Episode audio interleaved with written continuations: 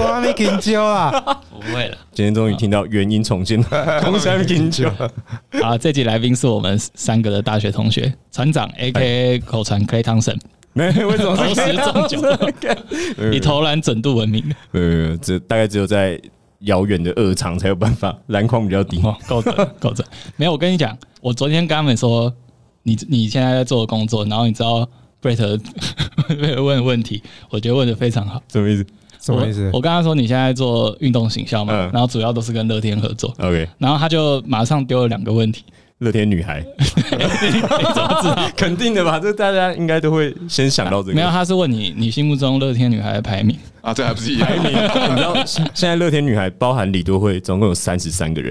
哎，我们应该不会要。我们有我们有一个来宾，他对 AKB 上百位他都有排名，真的假的？对对对，这么猛，所以这不是人数的问题。他已经就是已经中毒到说，他觉得他老婆就是他。排名第一那个叫什么？叫田玛丽，可是他不是也有一个 一个伴吗？对对对，你有听到那集？我我我印依稀有点印象，铁粉。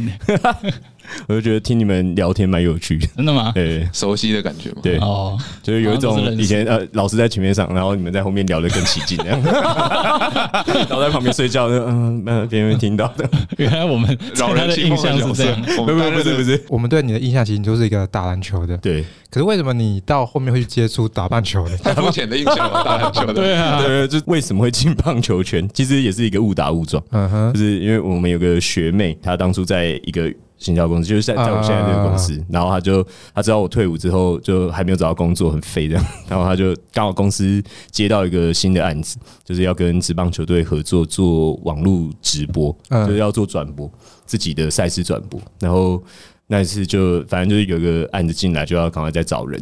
然后就这样误打误撞进到这个圈子，然后一待就待了，现在已经八年半了嘛。哦，对。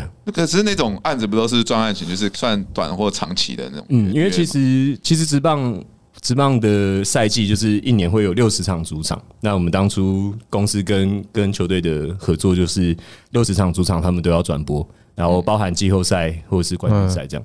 我记得二零一五年吧，那时候可能连。连 Facebook 都还不能直播，然后 IG 也都还不能直播，那个年代就开始 就是要自己无师自通做一些直播的东西。所以你是说你们当初走在很前面？呃我觉得是，确实是引领宗旨。我觉得八年前直办没有现在这么好的广行销行销的这个方式，对，因为是这几年就是开始真的有炒起来。对，以前好像基本上就那四对只有。拉米狗会比较注重这个，对，以前他们都会就会讲拉米狗有一些那种核弹式的行销，呃、核弹级行销，对，但其实那也是在酸别队，因为别队有一个，就是他们在讲他们自己的重磅消息的时候，都会用这种字眼，哦、对，但实际上当初那那个年年份的时候，那个时期的时候，真的是拉米狗比较走在比较前面，他们比较愿意花一些行销的预算，或者是包包含办一些主题日啊什么的，呃、其实后来。呃，各队就开始争相模仿，这样是因为那时候有夺冠钱比较多吗？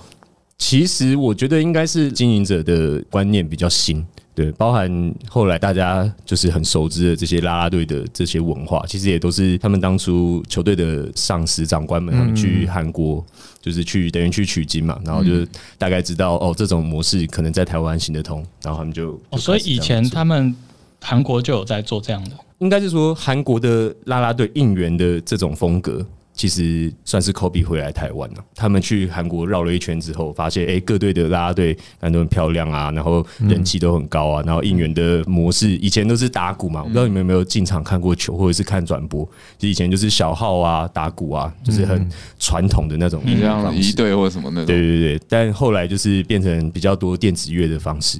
对，可能 DJ 就是他可能一个一台机器里面存了好几百首歌，嗯嗯然后就是用 panel 去按，像 NBA 那样。对对对，怎么讲？就是真的是引领宗旨啊。嗯，所以 Lamigo 是第一个有啦啦队的球队吗？呃，其实不是，美女啦啦队，拉的应该 这样也不能这样讲，好像以前都丑女。对啊，呃，以前应该是从 La New 就开始，啦啦队其实应该可能包含以前 SBL 啊什么的，其实也都有，嗯、但是但是。真的兴盛起来，好像是是从拉米狗那个时候，大概一四年，他们有一个口号叫“元丰加油”，然后就是呃，应该说一三年的时候是元丰加油，然后就是把这种。啦啦队文化就是开始会行销啦啦队女孩，以前就只是哦有人在那边带动。元丰加油是啦啦队都找原住民吗？啊，不是，听 听起来会有一些标签，但没有，因为因为他们就是原味加油，就是猿猿猴的那个元，对对对，元丰加油，对，所以当初就有一个这样的 slogan，然后就开始后面一连串，对吧？现在包含你看到可能国际赛或者是明星赛，都会先先说跟大家公布说哦拉拉队会有谁谁谁谁。参战这样子，真的。老实说，我自己虽然做棒球，但是我发现我身边很多 很多人是不太看棒球的，所以我现在感觉三位的眼神就是比较炙热，觉得好像跨到一个新的领域。确实，我们三个。所以你会觉得说，现在的棒球有部分的功劳都是因为啦啦队吗？老实说，我是比较本职派球迷，就是当然一开始有啦啦队的点缀，就是你可能因为棒球比赛又臭又长，说实话，有时候一打三四个小时。那中间当然就是一定会有一些比较沉闷的时间点，然后球迷朋友他们那时候可能可以去看一下在旁边点缀的啦啦队，但现在就是已经比较反过来，有一点反过来，有一些人是因为啦啦队，比如说他搞不好在哪个战场，哎，知道这个女孩哦，原来她是什么什么队的啦啦队，抢个发香区，对对对，就进场看球，算是拓展另外一块的市场了，我觉得。传达，你这八年都是在现在改名叫乐天了吗？对。的球团里面，呃，其实我们是公司合作，对，就是我们算是对，算是外包公司哦。对，对，对，可是你觉得以现在的几大球团来看，是有发展出自己各自的更具象的精神或者是行销的方式吗？还是没有？其实大家都还是在用同一套。我觉得其实就是同一套，就是万变不离其宗嘛，就是。它它大概就是那一个骨干，但是就是看还可以延伸出什么东西。乐天它其实就是，我觉得它比较板城市属地主义，它是想要达到说这是属于一个桃园市，所以桃园人对乐天或者是以前叫蓝尼或者 Lamigo，他们就是有一个很属地的感觉。可其他目前的球团好像还没有办法做到这件事，因为我每次跟我朋友聊天，他就是抓牛，就说我都会问他说啊，所以兄弟像主场是哪里？我每次都会忘记。他们的主场就是他们可以到处攻陷别人的主场，对，然后他们就会翻白眼，就说：“哦，我们就这样这样。”然后因为爪迷真的说真的啊，我我得老实说，我小时候第一次看球也是看兄弟象的比赛，所以其实呃，我也算是爪迷出身，对对对。但当然，现在的中信兄弟跟以前的兄弟象是不一样的，嗯嗯，对，就不一样的公司在经营嘛，所以当然有一些文化精神可能不太一样，对。但是呃，我觉得其实。你说属地主义这件事情好了，就是当初 Lamigo 他们想要推动这这个件事情的时候，其实也很不被看好，因为说实话，台湾的运动市场可能就这样子，规模也就这样子，土地就这样。对，那那你要怎么让这一块土地，就是这一个区域，比如说桃园市的这些市民们都认同这支球队？其实，其实当初很多人就是骂，就觉得说，因为他们当初会把全内野。就是说，呃，内野就都是我们自己主场的，然后你客队的应援就请你到外野去。但是以前是可能一三垒侧就是主客队这样壁垒分明，对。然后后来他们操作之后，发现有吸引到当地的球迷进场。那后来其实几队他们也都开始争相的去学习，然后我觉得最主要是当然跟地方政府的合作紧密的合作很重要。然后像可能比如说新庄现在他们悍将都在那边主场嘛，那其实他们的比如说你一出捷运站，你可能就会看到呃很很明确的球队的一些视觉啊什么的，就是。会慢慢的像跟呃，可能以前去看日职的那种模式会有点像，应该是说那个东西要在地方带来足够的效益，不管经济效益、观光效益，对，或者怎么样的，那当地可能就会看到它的存在的价值，嗯，进而去参与这样的事情嘛。现在是问一个很白目问题，现在是六队还是五队？现在是呃算。一军的比赛是五队，然后现在有第六队是台钢，但是因为呃第一年进联盟的时候，他们就是联盟的大家有一个规定，就是呃你第一年就只能先从二军开始打，所以其实今年球季结束，明年就会开始台钢他们会加入一军的比赛，就会回到六队的的规模这样。那如果以刚才我们讲的那个属地，如果这五队的话，如果比较明确的话，会是你觉得会是怎么样的？就是桃园是乐天吗？然后汉江应该算新北吧？悍将其实就是对啊，新北新庄，然后然后台中信对中信就是洲际棒球场，就是台中对对对，然后还有两队，然后味全味全其实是斗六跟跟那个天母球场，云林哦，呃对，云林斗六，对，他们的二军的基地就是在云林斗六那边。那最后一个是，然后台南吗？台南同一 seven 是，对，那他们其实。他们就比较会把主场可能划划到，比如说花莲啊，就是算是去照顾他们其他区域的的球迷。因为老实说，我觉得这个也有点算是，因为他们是职棒的元老球队。嗯，那其实跟跟为什么像迷他们会这么多，其实也也有关系，就是。他们就是从元年职棒元年就在这个地方，就在这个联盟。以前的呃主客场就是反正我就是到处打嘛，到处的场地都可以打。那不像现在可能呃当初拉米狗会在桃园生根，也是因为他们觉得呃在高雄的这个市场可能不太好推动。得说实话，就是南北的消费习惯不太一样，所以他们当初就是决定要北上。那因为新庄当初就是很多爪迷嘛，那他们也觉得哦那边可能很难攻克，那不如就在桃园落地生根这样子。对，所以其实我觉得现在当然，因为以前的那些老球队、老球迷，你可能全台湾各地都有，嗯，所以他们也很难真的说完全的把主场放在，比如说都在台南。哎，我想要，哎，到底是你主持还是我主持？那你不是想问？对啊，对啊。因为现在的人其实行销方式大家有感的，就是男生就是刚才讲的，我们聊啦啦队嘛。嗯。可是，在以前我自己觉得，八年前啊，或者是没有这么网络没有那么兴盛或直播的时候，他是不是有些行销他比比较偏向就是找那种大物来加盟？因为其实除了现在啦啦队，我对那种直棒最有印象就是以前义大犀牛那个时候嘛。哦。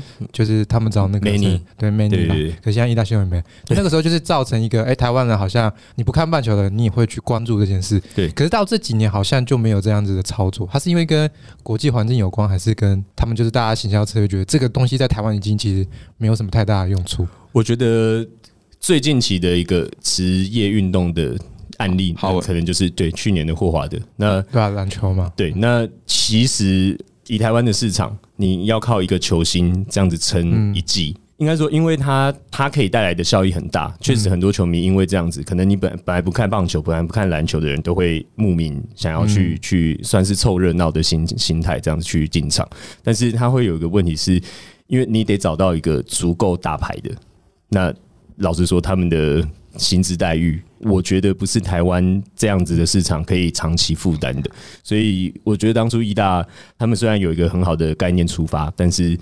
真的要长期的一直做这样子的事情，可能对球队的那个消耗来说，还是会很难真的打平了。如果你真的想要长期的找一个球星，那可能也就是国际上二三线的，你才有办法负担得起了。对，你买那个最大的牌的来，你可能就是一季的就跟行销的预算而已，就就烧的差不多了。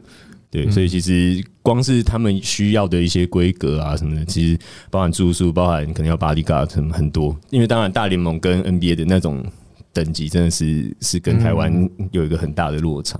对，所以其实现在已经很少球团想要用这一个方式。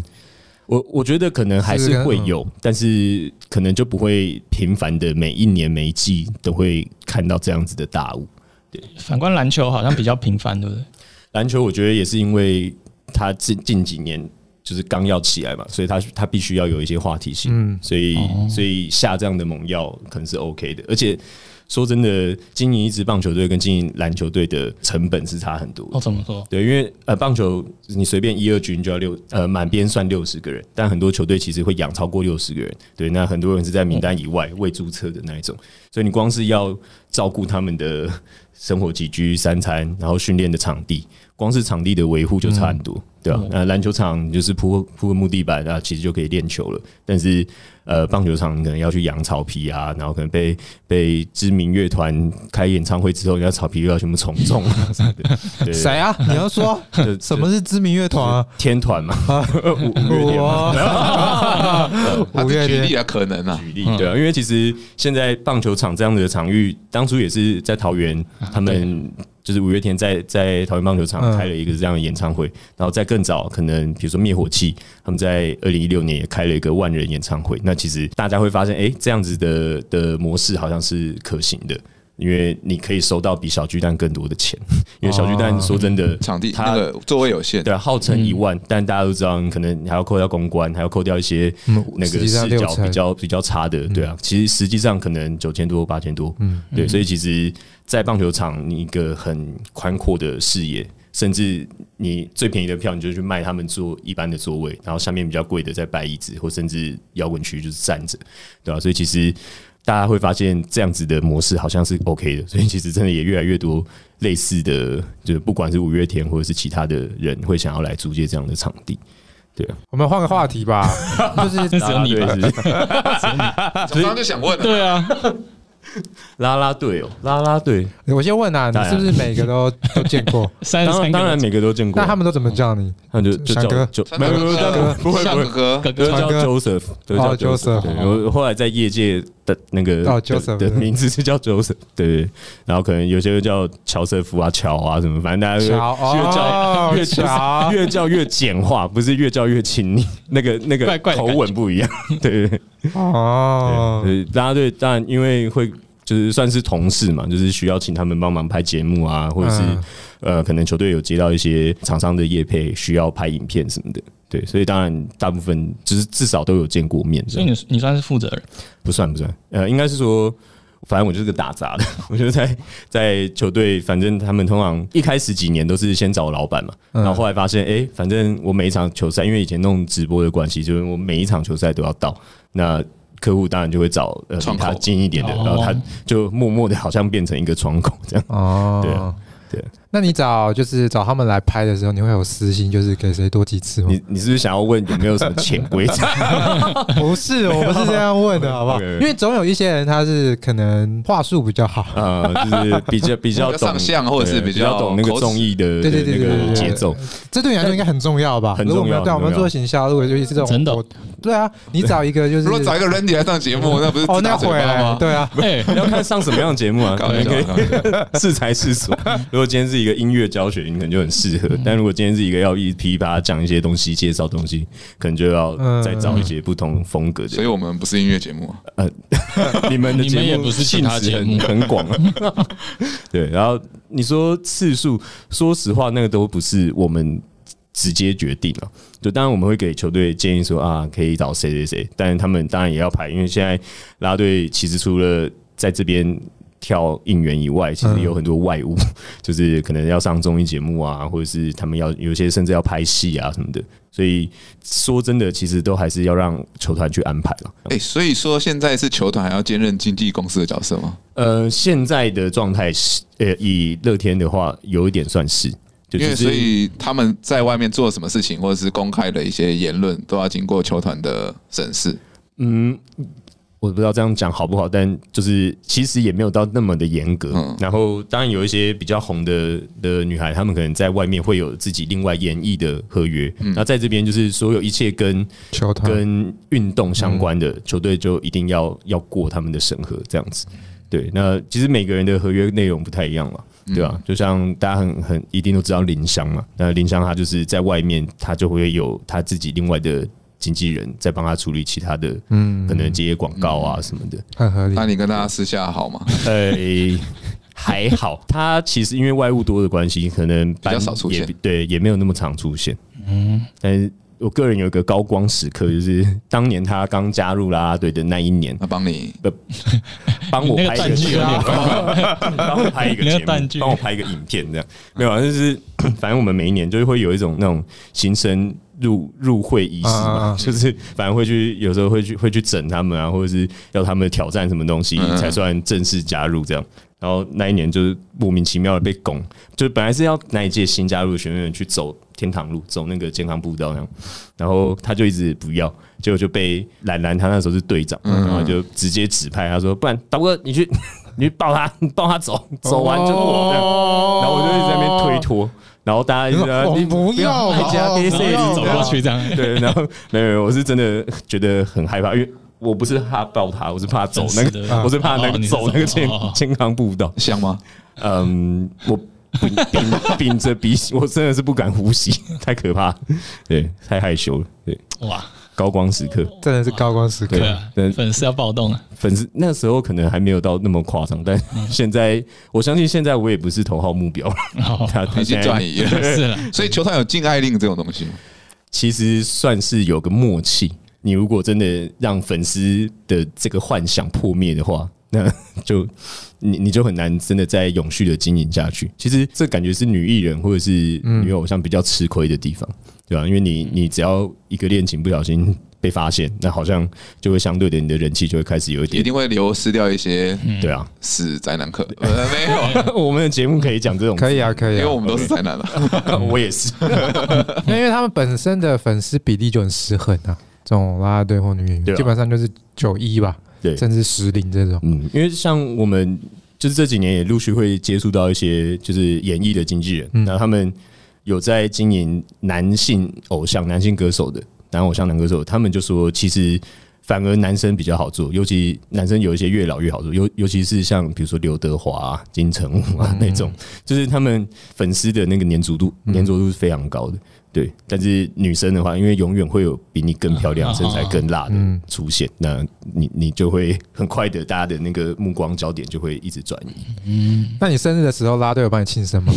有过一次而已。其实我不太会在球赛的时候下去到他们休息室的那个环境附近。对，那只有有一次我忘记要干嘛，然后就是走到那个走道上。然后他们就突然，哎、欸，你今天生日，然后然后就在那边很尬的注意，真的真的比王平的那一种。你说你一下去，然后就有一群像是蚂蚁围上来，对，被一个遇到，然后就在那边起哄，然后连锁反应出来，哎，今天生日，然后就搞得很尴尬，不不知道该怎么。不然，Brett 遇到这种事，他现在会很开心。他是并不会，对啊，并不会，可以很享受在其中。我是真的每次遇到这种状况，我都觉得超级尴尬。真的假？你不觉得说，我说哦，我做这份工作有意义了？因为他，你是觉得他们不是以那种像认识朋友的角度来这样帮你庆生，而是我觉得是瞎闹居多。真的吗？对，不是真的，因为真的也没有到私交那么深的。说实话，对啊。那里面有跟你比较好的参与者吗？是吗？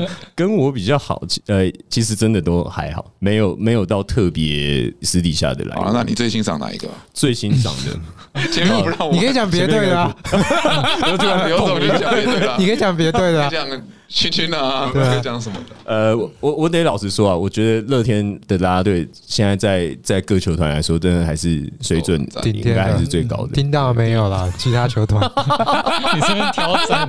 结果明年球季有人被挖角，完蛋。对，然后反呃，我自己觉得最欣赏应该还是蓝蓝吧。就是因为虽然他外物很多，但像呃，他们每年都会出一张单曲，然后那单曲反正女女团就是一定要跳舞啊，要唱歌啊，什么要有很多表演的这种这种。女团他们出的女团就是直接啦啦队的，对对对，他们就是直接出全团的一张单曲，每一年都会有一张，从应该是从一六年开始，因为他们其实都会直接结合一个主题日，就是像。今年的话是十月七六号、七号还是七号、八号？反正就是他们都会结合一个女孩的主题日，然后就是在那个主题日的前可能几天啊，可能 MV 就会就会公布啊，然后歌就是像现在已经开始可以预购，每年都是用这样子的模式去操作。那你会很希望总有一天有属于你自己的专属应援曲吗？我不会，我还真的不会。他什么时候要放？什么时候会放？什么时候会？什么时候需要放这首歌？可能是散场的时候。不错哎，有自己专属的应援歌，很还还蛮那个吧？我我觉得可以放到我的僵尸一百的清单上哎，实在是太太怪了。那就。就就厉害，就就口号可以重新想一个，为什么有点鼠来宝的感觉？五六十岁的感觉。对，因为我对啦啦队其实没有太认识了，真的，我只知道著名几个。然后我知道基哥特别爱李多慧，要李多慧，李多慧其实严格上来讲，他也有算是明星效应的这种。对，我觉得这有点，他真的在韩国是很有名的。呃，我印象中那时候，反正其实我真的对啦啦队没有太多研究，但是那时候我知道他要来，因为我们也要帮他做影片啊什么的，然后就稍微去看一下一些报道，然后他当初是。反正，在韩职，他好像就是因为他的表演争议了。对，他有一些争议，不是说他有什么奇怪的行为，是因为太多粉丝好像只为了看他表演，而忽略掉球场上的一些可能球员正在正在比赛的一些努力的过程。可是这这这个那个尺度要怎么样，就是让别人很直接觉得说哦有影响到。对啊，老实说我我不知道当初的他们的那个背景到底是发生了什么事情，嗯、但总之韩职就是他们球团就是直接请他就是离团这样子，才有机会可以来到台湾，对吧、啊？那如果假设今天有个状况是这个球场上可能你是主场，然后你们在守分要逆转了，然后正在守守最后一分或什么样的。但是你们的女孩在那边，然后全场的观众都围着他们在拍照，这种可能我觉得算吧，算。但是呃，说实话，因为我刚刚一直讲说，啦啦队他们是算是点缀嘛，场边的其他的的亮点。当然，如果球迷一起被拉拉队带动来帮选手加油，他们可能就会很有感。但是如果大家真的都很 专注于要捕捉一些。漂亮的照片啊，或者什么的，那可能相对的怎么讲？你拿着相机，你要怎么跟着跟着加油，就很难。所以其实球员他们有时候他们都会自己戏称他们呃以前叫做拉米 Girls 男子附属棒球队，他们以前会这样。以前智胜还在拉米 Girls 的时候，他都会有这样子的一个就是揶揄自己啊，对啊，因为那个时候就是慢慢的啦啦队的文化在在起飞嘛。嗯嗯，李多会，我我自己。就是因为帮他拍拍过一些东西，然后就我们有有找他合作，然后。我我觉得他真的是一个蛮敬业的表演者，嗯，对，也不能只用啦啦队给他这个标签，因为他广告的表演啊什么的其实都蛮好的，对，然后他真的都会给在场所有的工作人员有那种专业笑的感觉，就是像韩星 MV 那种感觉，对，他就是，反正他每一次讲话都会有一个安安，就是有一些可爱的声音，他会自己补那个效果，但是他长得其实没有那么可爱，但是他哦。你是比较偏向日系的那一种吗？他毕业这今天就是想要讲这句话。其实日系吐槽，日系吐槽。得说他真的不是最漂亮的，但是整个散发出来的那个魅力是包含表演的肢体啊，然后他舞蹈是真的很强，舞蹈是真的没话说，是应该是现在全团数一数二好的。对，那我觉得是综合这些分数上去之后，会觉得嗯，她蛮女神的这样。嗯，就是不是有当过导播啊？对，但是我那种导播跟大家直接看到球赛的那种还是不太一样，因为反正每一场球赛都会有转播车在旁边，OB 车停在球场旁边。那当然那边就会有一个真正的赛事的导播，然后我这边就是我会有一些 source，然后包含这个导播他会给我一些 PGA 那我就是用这个 PGA，然后当时我们合作是找展元哥嘛，那展元哥就坐在我后面，所以我会有他的画面，会有 PGA，然后。再加呃，可能舞台其他的镜头，那就是我简单的操作，就大概四 G 吧，对，四 G 的画面去切换切换而已，对。但是真正赛事的那种导播，就真的那个工艺要很很厉害。我记得平常例行赛应该至少八 G、十 G，呃，冠军赛那种比较特殊的场合才会有到十二级满编这样。哦。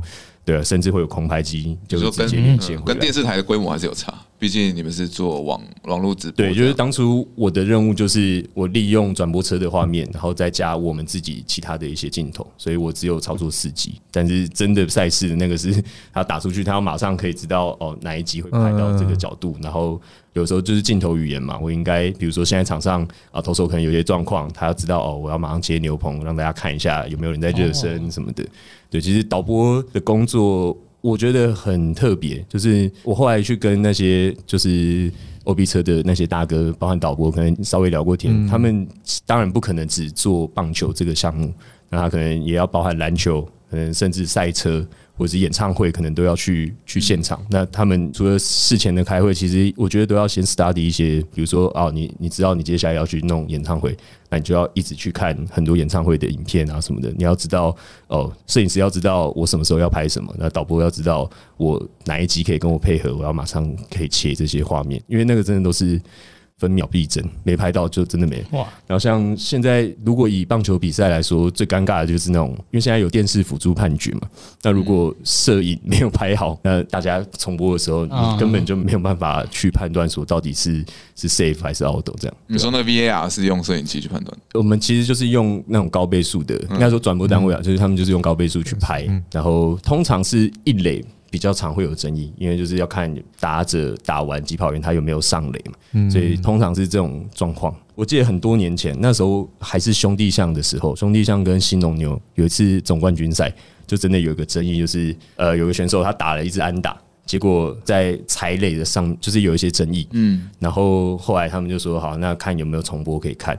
结果要求 那个摄影师根本没有拍到脚。跟内包这个角度，他直接切上面，他他拍 上半身，对他拍腰上这样子。那时候是新农进攻嘛，然后新农的那个总教练就超不爽，他就直接那边摔帽子要打裁判这样，因为那是总冠军赛，那个 对啊对啊，那个世差对啊，那个差很多。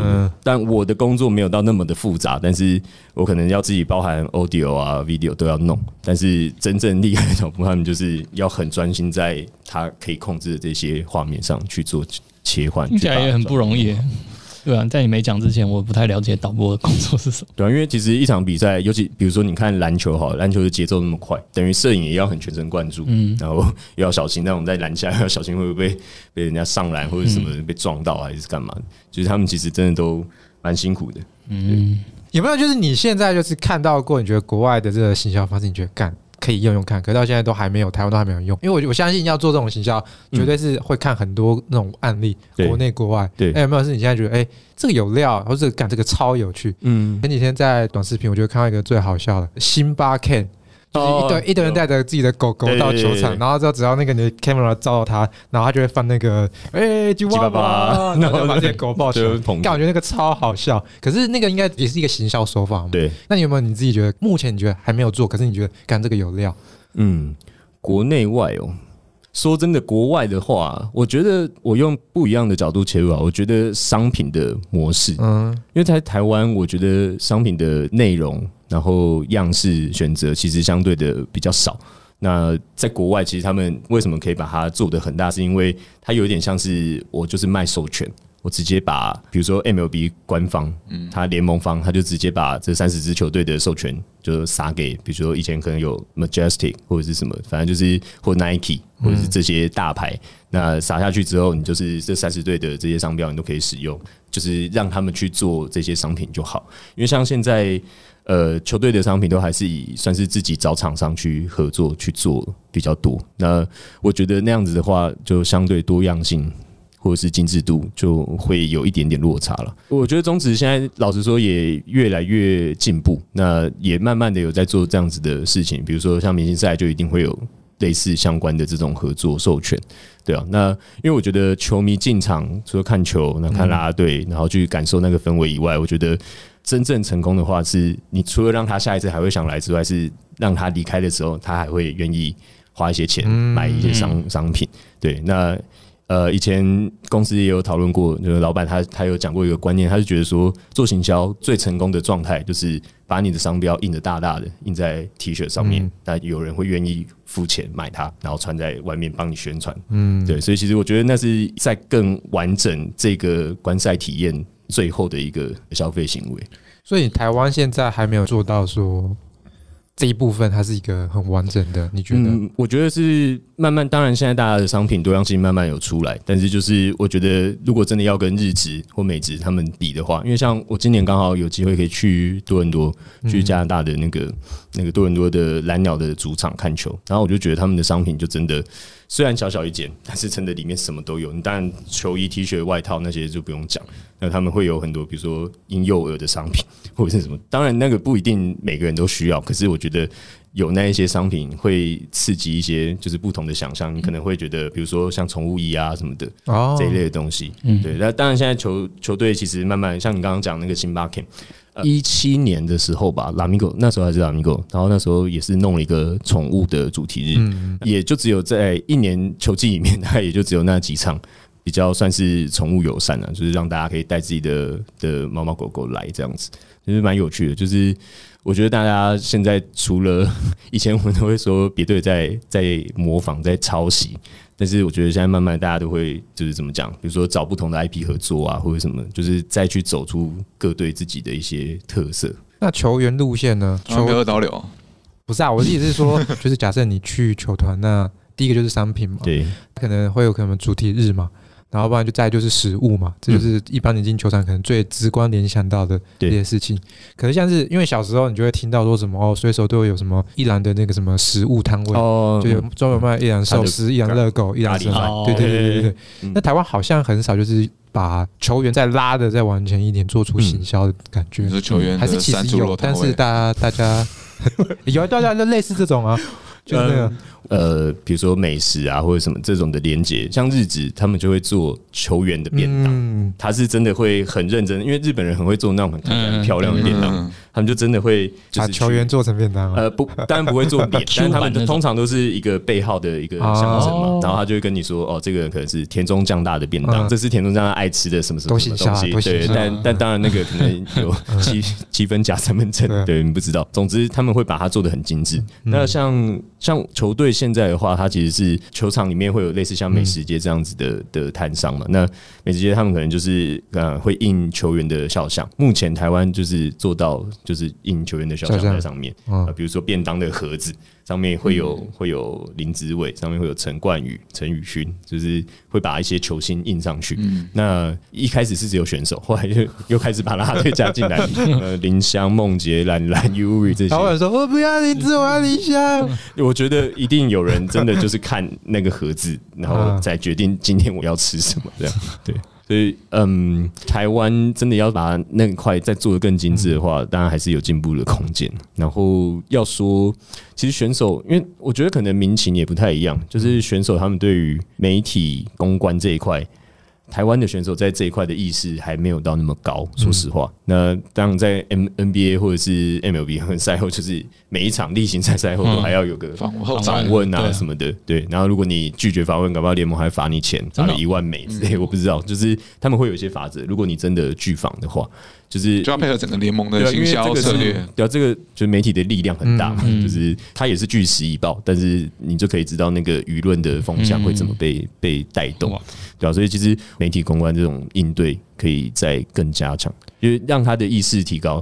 我觉得是年轻选手其实就比较愿意，觉得跟生长的背景有关系吧。他们可能从小就是看到很多很多 IG、YouTube 一大堆这些影音的的内容，那他们也会比较勇于去表达。可能自己对很多事情的一些想法，但是呃，传统一点的选手可能就会觉得，啊、呃，我现在要练球，我是来打球的，我是来比赛的，嗯、那就是可能他们会有自己的一些美感。对，我觉得这很难呢、欸，因为对我们之前有在做，就是也是运动员的纪录片，嗯，然后就找很多 reference，但你看那些拍的很好的 reference，它有一个重点就是，像是 Michael Jordan 或 Kobe 的运动纪录片，就他们。有一部分人格魅力是建立在他们的说话这件事情上面的，因为他们有时候他们自己讲出来的一些话真的很有感染力，所以才会有人愿意去看那个纪录片。可是台湾就是像你刚才说的，就是有时候你看那种赛后访问，就大家的讲话的方式，就会让你觉得哦，就是感觉台湾的运动员的沟通上面好像需要再加强。可是那个那件事情是球团要去帮他们找课程，还是说行销公司要先去规划？其实我觉得这个跟。呃，当下主持人的提问，对，你要你你怎么追问他一些，就就是比较特别的的话题，这也蛮重要的。然后，嗯，因为我们主要是做行销嘛，那其实公关。我觉得其实球队他们每年春训就是中间会有几天，他们会有那种媒体课啊什么的。嗯、但我我得老实说，呃，选手他们就是在下面，可能就很像我们以前读上课，可能会 睡觉、玩乐、休息，因为早上已经练的球很累了，他们都很早，可能七八点就要到球场准备要训练。那其实说真的，对他们来说，我觉得那个吸收都有限。如果这些比较传统意识的的选手退休了或什么的，慢慢的心血进来，我觉得那可能会就是大家。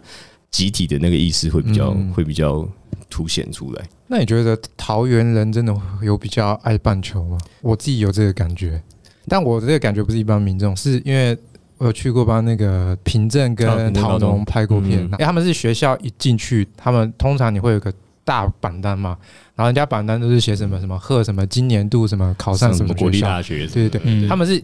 他们两种人一进去有一个超级大海报，什么贺什么三年级班什么签约三 A 洛杉矶到期那种。哎，对对对对，真的、哦，真的真的。我就觉得，我感觉 what the fuck，这也太屌了吧！上建中都有海报了，何况没有，他们不会出现那个东西啊。他们真的是，他妈学校一进去那个大榜单，就是可能今年两个、三个签那种三 A、二 A、一 A，然后我们老师就会说：“我跟你讲，我们孩子怎么样，桃园的孩子都很厉害的。”我就想干，我觉得你就算在台北，然后你你的学生进了三 A，应该还是会有。我去过古堡跟那个没有那个东西，古堡没有，我去过，因为我自己没有去过古堡，我不知道。但我我确实看过陶农，现在叫北科复工，对，然后平镇，然后我家自己旁边新民国中，这这些学校，对这些学校真的是都会贴这一种体育竞赛类的榜单。对，有那个文化在了，就是要要谢谢在桃园愿意把这些资源、棒球的这些资源或者是运动这些资源整合起来的一些前辈。那其实桃园比较有名是那有个叫张老师，大家都尊称他叫张老师。他是打本身是打棒球，呃，他就是爱棒球，嗯，但是他不是科班的那一种选手，但是他他后来在桃园就是有在帮忙营运这个三级棒球的领域，就是包含少棒。你看，可能从少棒到国中，可能就是龟山啊，或者是那个新民国中，然后到高中就是平镇，或者是北科复工。因为其实棒球，我我老实说，我觉得棒球比篮球难很多。嗯，因为棒球你除了要天分，要要花很多时间，因为你看棒球又要跑垒，又要打击，又要传球守备，它有很多的技术层面是要花很多时间去培养的。嗯，那很多选手他可能从三年级、四年级加入球队，他就是。要一直一直有一个规划，因为不可能一整队都是大股强品，所以呃，张老师他可能就会去分配说，哦，比较优秀的选手往哪里去，那比较稍微还好的往哪里去，他可能就会有一些这些规划。那我我觉得这个其实是让不同的学生他们可以自己去选择说，哦，那呃，我知道我现在的这个能力可能不是到顶尖，那我可能就先在哪里沉积一下，或者是就是再去。多多磨练，因为你如果直接把它丢到一个更高层级的，那有时候揠苗助长，他不一定有办法去去做一个比较好的发展，对吧？嗯、那觉得桃园会比较爱棒球，可能是因为从三级棒球就就开始去经营，然后到后来，其实我们自己球队也很常会选平镇的选手啊什么，因为就是桃园的子弟兵嘛，所以其实我觉得这个也都有助于。日后他们要进职棒的选材或者是什么的的这些路线很深入哎，你一一周休几天啊？你们应该是排班的吧？呃、欸，还是你没有休息过？有啦，有休啊。但是 就是我一开始进公司的时候，老板说啊，见红休，见红休。然后后来因为都是跟着球团嘛，休团休的休啊，对啊。但是但是因为球队其实他们真的在赛季的时候，选手一个礼拜只能休一天。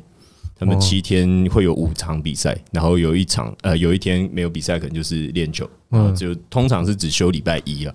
以前赛程比较漂亮的时候，那现在因为有五队的关系，有时候有些比赛必须要在礼拜一打，那就没办法，他们可能就你要跟着一起去，呃，不用不用，客场我不用哦。对，通常客场除非有特别要安排要拍摄，才会要过去。对，所以你现在基本上就是一个休礼拜一啊，也也没有也没有。我说你现在基本上就是一个影像工作者了。我觉得是对啊，就是影音为主，对，然后写写企划啊什么的。因为当然拍不是我拍，剪不是我剪。但是呃，很很基本、很简单的我才会，嗯，对。那真的要到比如说呃，什么主题的精华啊，或者像刚刚讲那种 MV，当然就不可能是我。其实，那你跟他工作的性质很像啊，他也是写写企划，然后不太会拍，不太会。没有没有，他绝对还是比我会拍。我刚刚前面对的太快了。哇，你这很棒哎！别跟我紧张。这是类似的工作内容，类似，虽然是不同产业嘛。然后我觉得吸收了很多在这个行业工作的一些知识啊，一些秘算也不算是秘辛吧。对，因为这其实都算蛮公开的严格资讯。对啊，就是真的平常没有接触不会了解到，所以希望大家听完船长的这些 这些这些心路历程，可以多多去了解一下棒球产业。嗯，好，那这这集的节目就到这边，各位拜拜，拜拜，拜拜。哇，你这太棒了，你这个结尾。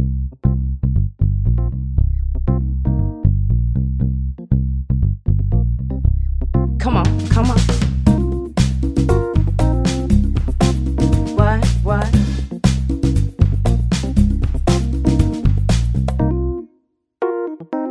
I know you like it.